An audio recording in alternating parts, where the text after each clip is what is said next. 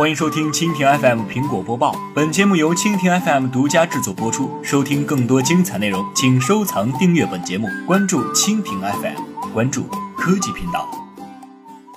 iPhone 八再曝光，一百二十八 GB，售价九百九十九美元。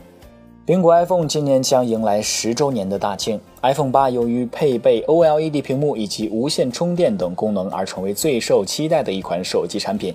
据华尔街分析师最新的预测，该机起步价或高达九百九十九美元。高盛集团分析师表示，由于采用了新功能和更贵的材料，今年的高端旗舰 iPhone 八将拥有一百二十八 GB 和二百五十六 GB 两个容量版本。售价分别为九百九十九美元和一千零九十九美元，比以往的价格要高出一百三十美元。同时，跟 iPhone iPhone 七系列不同，据称该设备不会有三十二 GB 乞丐版。此前，苹果发布的最贵产品二百五十六 GB 版的 iPhone 七 Plus，该机售价为九百六十九美元。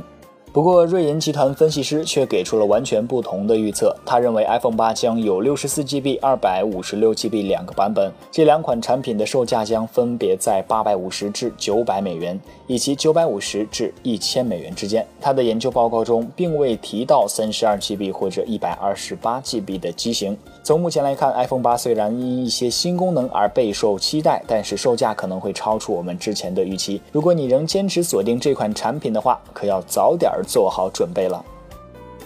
好的，以上就是今天的苹果播报，更多精彩内容尽在蜻蜓 FM。